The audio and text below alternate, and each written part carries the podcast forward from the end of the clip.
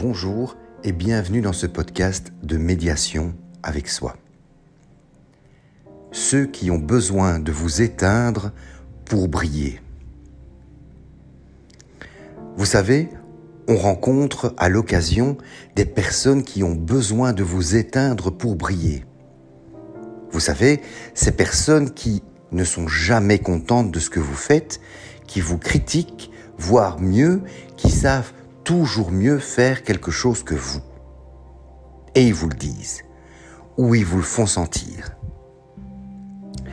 Il n'est rien de plus désagréable que d'être en contact avec quelqu'un qui a ce besoin presque maladif de vous éteindre pour briller. C'est normal, ce type de personnalité recherche avant tout des gens brillants, des gens qui ont une bonne humeur, des compétences, des émotions particulières, et peut-être même de l'imagination. Si vous avez plusieurs qualités, ce qui est certainement le cas, vous avez certainement aussi été confronté à quelqu'un qui a besoin ou a eu besoin de vous éteindre pour briller. C'est désagréable, c'est oppressant et c'est malaisant. Vous savez, ce type de personnalité qui n'est jamais contente de ce que vous faites. Vous avez beau vous démener, tant dans la vie privée que dans la vie professionnelle, ces personnes ne sont jamais satisfaites. Ont l'impression que vous n'en faites jamais assez, ou ce que vous faites, eh bien, ils savent le faire, mais en mieux, forcément. Ces personnes qui ne sont jamais, jamais satisfaites, mais aussi ne sont jamais reconnaissantes de ce que vous faites pour eux. Au bout d'un moment, c'est désagréable, mais c'est pire que ça. On se dévalorise, on doute de ses capacités, on en arrive même à être découragé, démotivé. Et parfois, ça, peut aussi conduire à la dépression. Ne pas se sentir compris, ne pas se sentir accepté, commencer à douter de soi. Parce que des gens autour de nous ont pris la décision de vous critiquer, de vous juger, de ne pas reconnaître vos vraies valeurs. Et on a tous besoin de reconnaissance. On a besoin aussi que l'autre personne puisse nous, reconnaître, nous accepter, avec nos qualités et nos défauts. Ces personnes qui ont besoin de vous éteindre pour briller sont des personnes qui ont certainement de nombreux complexes des difficultés à assumer telle ou telle chose, qui ont parfois de grands doutes dans leur propre vie. Et forcément, si en face d'eux, ils trouvent quelqu'un qui brille, qui a quelque chose à apporter, qui apporte quelque chose aux autres, eh bien forcément, c'est intéressant. Et vous êtes une proie facile. Les personnes qui ont besoin d'éteindre les autres pour briller, il y en a partout. Ça peut être un conjoint, ça peut être un supérieur au sein d'une entreprise, ça peut parfois être un membre de nos amis. Et là, dans ce cas, on ne peut plus estimer vraiment que ce sont des amis. Qui pourrait être ami avec quelqu'un qui vous dévalorise sans cesse, sans arrêt, pour lequel vous n'avez absolument pas grâce à ses yeux. C'est dévalorisant, c'est démotivant. Et on se pose alors des questions, on se sous-estime, on perd la confiance que l'on a en soi. C'est pas évident. Alors il n'y a pas de recette miracle. Comment se protéger de ceux qui ont besoin de vous éteindre pour briller? Bah, il faut s'en éloigner. S'en éloigner si on peut. Et s'en éloigner surtout très vite. Ces personnes font partie de la catégorie des personnes toxiques qui apportent quelque chose de négatif à votre existence, à votre vie ou à votre quotidien. Je me souviens d'une jeune femme qui, malheureusement, au sein de son couple, n'avait jamais grâce aux yeux de son mari. Elle travaillait, elle s'occupait des enfants, du ménage, elle faisait la cuisine, la lessive, leur passage, elle faisait pratiquement tout.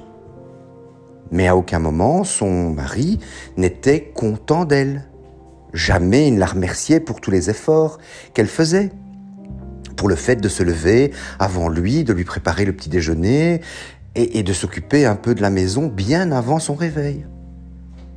Non, il n'était pas, reconnaissant de ça. Pour lui, c'était quelque chose de naturel, voire de normal. Pourquoi est-ce qu'il en aurait été autrement? C'était son job, elle devait le faire. Et donc à aucun moment, elle n'avait droit à un merci, ni à une reconnaissance. Il avait réussi à l'éteindre. Elle qui était toujours joyeuse, souriante, pétillante, en arrivait à être terne, à ne plus sourire, ne plus rire, ne plus partager avec ses amis et ses amis des moments de franche rigolade. C'est le risque, bien entendu, d'être confronté à quelqu'un qui a besoin de vous éteindre pour briller. Parce que les personnes qui font ça, c'est les personnes qui vont prendre votre énergie, votre sourire, votre dynamisme, votre motivation. Et ils vont se l'approprier. Et ils vont finalement au grand jour montrer que c'est eux qui savent faire le plus de choses, qui savent être pétillants, drôles, et qui sont appréciés. Le danger avec ce type de relation, que l'on peut retrouver bien sûr au sein de son propre couple, dans la sphère professionnelle, mais aussi parfois chez des amis, c'est que on se pose beaucoup de questions. On se dit mais finalement est-ce que c'est moi qui ai changé? Je ne suis plus aussi amusant, je ne suis plus dynamique, je ne suis plus imaginatif, je n'ai plus d'inspiration. On se pose beaucoup de questions. On perd pied, on est perdu.